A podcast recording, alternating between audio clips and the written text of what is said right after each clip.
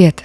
Это подкаст «Горящие избы». Мы рассказываем, как быть женщиной в этом мире и не сойти с ума. В этом выпуске мы расскажем про шесть ненастоящих признаков влюбленности. Подкаст записан по мотивам статьи Тани Тювилиной.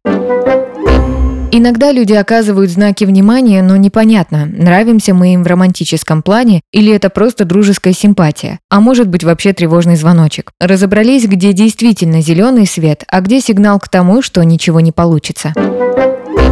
Миф. Человек не отвечает на сообщения, потому что влюблен и хочет подогреть мой интерес. Как на самом деле? В реальности вас могут игнорировать по массе причин. Возможно, человек и вправду решил разжечь ваш интерес, а может он занят или случилось что-то непредвиденное. Или он просто не говорит прямо, что вы ему не интересны, чтобы не обидеть. Психолог Мартин Немка утверждает, что игнорирование рождает у второго человека чувство неопределенности и неуверенности. Вы можете не понимать, отвергают вас или нет. В таких случаях Немка советует вежливо, но прямо поинтересоваться, в чем дело. Таким образом, вы сможете прояснить ситуацию. Психотерапевт Кристина Прокофьева подчеркивает, что важно рассматривать ваше общение комплексно. Если видите положительные стороны, то точно ли заметили и отрицательные? Если парень игнорирует вас, то восполняет ли он это другими знаками внимания? Трактовать чужую холодность как что-то исключительно хорошее значит идеализировать человека и погружаться в фантазии о нем. Но фантазии могут не оправдаться, и если это случится, может быть непросто. Миф. Человек, кто проявляет нежность, то становится холодным, потому что именно так начинаются крепкие отношения. Как на самом деле? По словам психолога Венди Патрик, эмоциональные люди могут быть склонны к драматизации и американским горкам в отношениях. В некоторых случаях это действительно может оживлять чувства, особенно если американские горки связаны с положительными эмоциями. Но если драматизация тесно переплетена с негативом, то это с большей вероятностью обернется разрывом. Исследователь из Иллинойского университета Брайан Агольский выяснил, что пары, где эмоциональные американские горки регулярно вызывают у влюбленных негативные эмоции, расстаются в два раза чаще, чем те, кто находится в более стабильных отношениях. Вот что говорит на это психотерапевт Кристина Прокофьева. Не все умеют обходиться со своими чувствами, в том числе с симпатией. Эмоциональные качели могут быть присущи человеку с тревожно-избегающим типом привязанности. Обычно тревожно-избегающий тип привязанности формируется еще в детстве, когда родители непоследовательные и непредсказуемые. То откликаются на зов ребенка, то нет, то разрешают что-то, то запрещают, то ругают, то игнорируют. Так в ребенке зреет тревога и непонимание, чего ждать от самого важного объекта в мире он правда будет рядом, когда больно и страшно, или все-таки нет? Ребенок с таким типом привязанности приспосабливается к нестабильному эмоциональному состоянию своих родителей, а вырастая в своих отношениях, устраивает эмоциональные качели сам. То сближается, то отдаляется, потому что для него близость и близкие отношения – это про нестабильность и двойственность.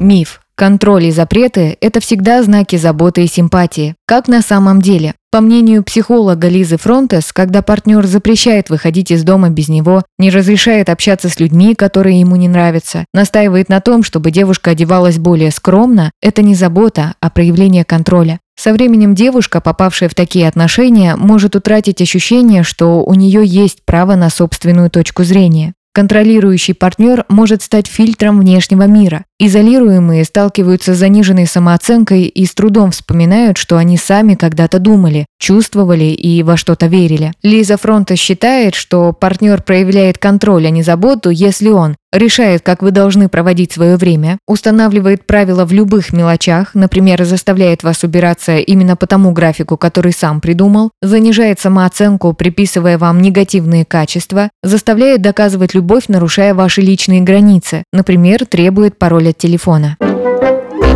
Миф. Человек при мне флиртует с другими, чтобы вызвать ревность. Как на самом деле? Психолог Дэвид Бас считает, что флирт с другими действительно может быть провокацией. Это одна из манипуляций, цель которой – узнать, насколько партнеру нужны отношения и надо ли вкладывать в них эмоции. Но чаще всего ревность вызывают, когда люди уже состоят в отношениях. В таком случае семейный терапевт Лори Гордон советует определить, что вызывает в вас ревность и что расстраивает в поведении человека. Затем стоит поговорить с ним, но при этом не обвиняя, а объясняя, что именно вы чувствуете.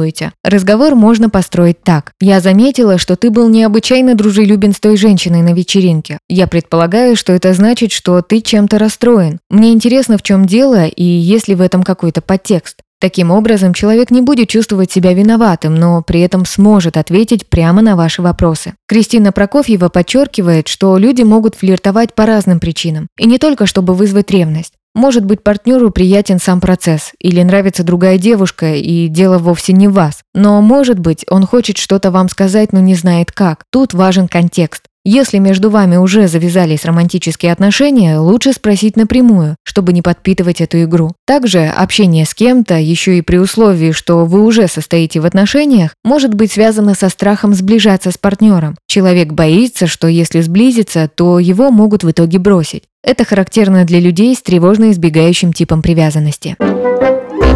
Миф. Если человек ревнует без повода, значит я ему дорога. Как на самом деле? По мнению психолога Стефани Ортик и психиатра Франческо Бьянки Димичелли, существует два вида ревности – нормальная и бредовая. Нормальная ревность проявляется, когда есть реальная угроза отношениям. Например, другой человек оказывает знаки внимания партнеру. Бредовая же сохраняется, несмотря на отсутствие какой-либо реальной или даже вероятной угрозы. В основе бредовой ревности может лежать страх быть не только брошенным, но и униженным. Вероятно, вы нравитесь человеку, но он не знает, как сохранить отношения. Как показывают исследования психологов, чаще всего ревнивцы – это люди с тревожным типом привязанности. Так как они испытывают недоверие к своему партнеру, то с большей вероятностью станут ревновать, в том числе и без повода.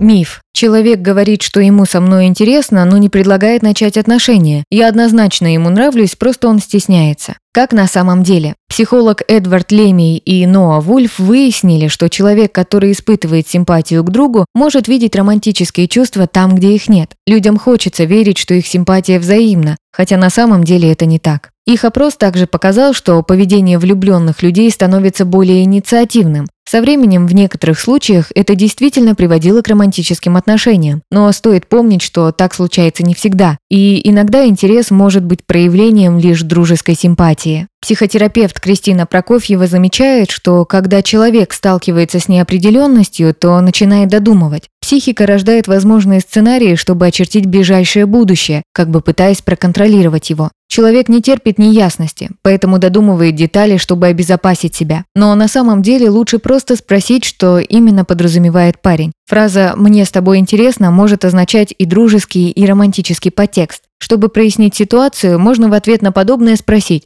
«А что это для тебя значит?» или «А что ты в это вкладываешь?» Так вы лучше поймете намерение другого человека.